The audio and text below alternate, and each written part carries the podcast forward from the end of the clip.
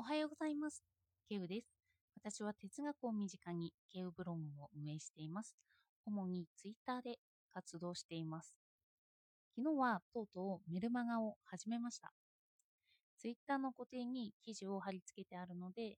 かったら登録してみてください。名前とメールアドレスを入力するところがあるんですけど、ニックネームと捨てるようなアドレスで大丈夫です。昨日設定すごく迷っていて、これはもうずっとできないんじゃないかっていうような高い壁を感じながら、なんとか設定ができました。さて、今日なんですけど、睡眠について話そうかなと思います。といっても、睡眠って言っても幅広いですよね。その中の一つで、私たちの頭の中にある体感的な時間のリズムのことを話そうかなと思ってます。そこから個性についてちょっと触れたいかなと思いました。よかったらお付き合いください。私たちは朝日を浴びて体内時計をリセットできるとも言うんですけど、大抵はその体内時計を持っているという説があります。体内時計とは暗闇で生活してもそこまでずれないという説です。調べる実験が難しいので何とも言えませんけどね、あのバラエティ番組とかで時計なしで生活してみようって話だとかなり時間がずれていたというのも目にしたことはあります。そしてこの体内時計に関してなんですけど、それがみんなより長い周期といった遺伝子上の病気というような違いがあるそうなんです。あの日常生活で困るということを病気と表しているのであって、あの環境が愛さ愛さえすれば病気とは言えないということはあると思うんですよ。でもまあ、病気の一つの例としてですね、ある男の子が学校生活において眠くて集中できないというのがあったみたいです。それで、その原因を探っていくと、男の子の体内時計が他の人よりも遅れやすいという特性があったみたいなんですよ。いつもの時間に眠くなるんじゃなくって、いつもより1時間ずれて眠くなるというような。例えば、昨日は9時に寝たら、今日は10時に眠くなるといった感じです。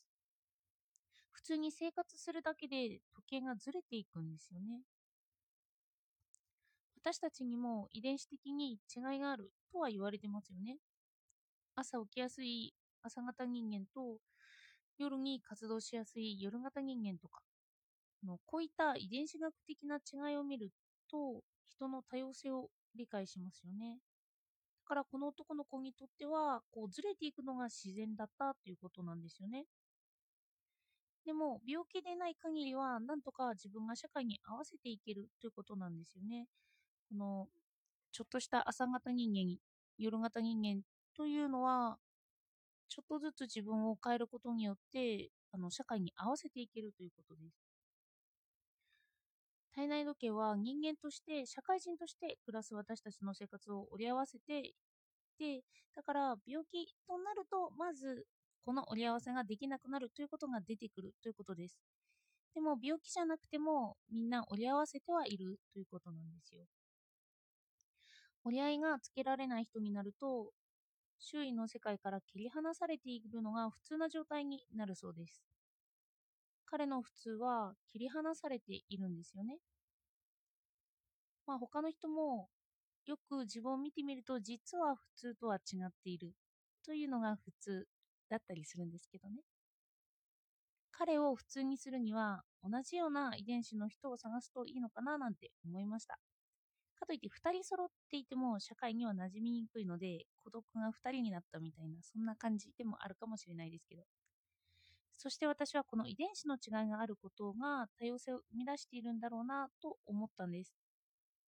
それが科学的にも証明されているということを、まあ、実存主義的な観点から自分を見つめるときにあった方がいいのかなとは思っているんです。あの普段私たちは生活をしていて好き嫌いがありますよね。そして特に嫌いっていうのはどんな理由かがわからない場合が結構あります。まあ好きもそうですよね。あの直接的に好き、直感的に好き嫌いを分けているんですよ。それでこの直感に頼るとして、まずはそれが私だと受け入れて、その次にその直感がみんなと違っていた場合、もしかしたら私は説得を受けることでその価値観を変えるかもしれないななんていう場合も社会的な自分が出てきたりする。うん、例えば、サイコパス的な傾向があったとして、ずっと意地悪やズルをしてはいけないと言われて育ってくれば、それをしないようになるというようなことはあると思うんです。でも私はふと思ったんですよね。すべて社会的に塗り替えられた時に自分はどこにあるのかなって。例えば嫌いだと思っていることを好きだと説得させられる。なんかどこかの本でちらっと読んで印象に残っている部分があるんですけど、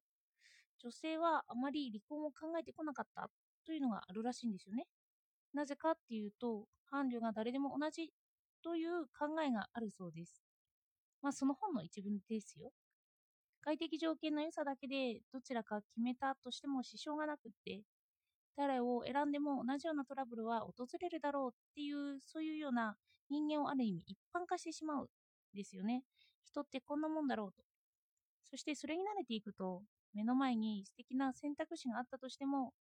理由をつけて、どっちでも同じなんだろうとして選ばなくなっていくと思うんですよ。ある意味、まあ、生活を変えないためには必須な思考法ですよね。そういう考え方が蔓延していくから、社会がうまく働くとも言えるんです。でも、ふと考えるのは、私って何というような哲学的な問いがそこにはあるんですよ。みんなに合わせていけばトラブルは少ないのに、あえて自分を探すためにそこから外れに行きたくなるんですよね。まあ、思春期の頃によく見られると言われています。あえて危険を冒して獰猛な動物を狩りに行くような。大人になるとそういう危険を冒さずにその食べ物を得られるようになるっていうんですよ。なんか社会的な成長と自分の成長の相互を感じるときに遺伝子的な根拠があると私は納得しやすくて自分に根拠を持ちやすいのかなって思いました。まあそれも社会的なんですけどね。遺伝的な根拠というのはこういう事例の人がたくさんいてそれが集まって遺伝子的にこういうものがあるこういう病気とみなされるようなというような、まあ、人という傾向があるといってまあレッテルをそれも貼るので社会的ではあるんですけど今多様性の時代と呼ばれているのは自分のシステムが整っ社会のシステムが整ってきてそれによって合う合わないとか逆に合わせたくない自分を持ちたいという希望から生じているんじゃないのかなって思いました。多様性が、そうですね、周りとは違う自分を作り出したいという感じです。の、ちょっと睡眠の話から脱線してますよね。何を言いたかったかっていうと、私は一人一人違った人として見たいなというような希望が、希望が大きいということです。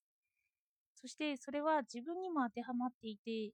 多分私を私と見なしてほしいなと思ったということなんですよ。そしてまあ、それはまず遺伝子的な違いから入ってもいいのかななんて思いました。その睡眠障害の男の子をまずはしっかり理解できるのって社会的な病名からなんですよね。その人だけを見るというのは直接会っていないと難しくって、今はネットとか会っていないけどその人を把握しようとしますよね。そうした時に言葉によって既存の執行法から相手を見つけ出す。それでも、まあ、男一般はとか、女一般はとかいう視点ではなくて、その人個人を見て社会的であっても、その人の傾向から社会的な部分を当てはめていく見方をしたいなと思いました。あの逆だと、男だからこう、女だからこうという決め方ですけど、個人を見ていて決める場合に、その人を見て、あ、その人にはこういうことが当てはまるな、あ、こういうことが見られるなというような、その人を見てからその人を決めるというような価値判断です。まあ、2つあるということですよね。の全体的からその人を見るか、個人的なことから全体的なものでその人を把握するか。ただ、見る見方の違いを言いたかったから、まあ、睡眠障害というようなことを取り上げて私は語ったのかもしれないです。ちょっとまとまらないですかね。では、今日もお聴きいただいてありがとうございました。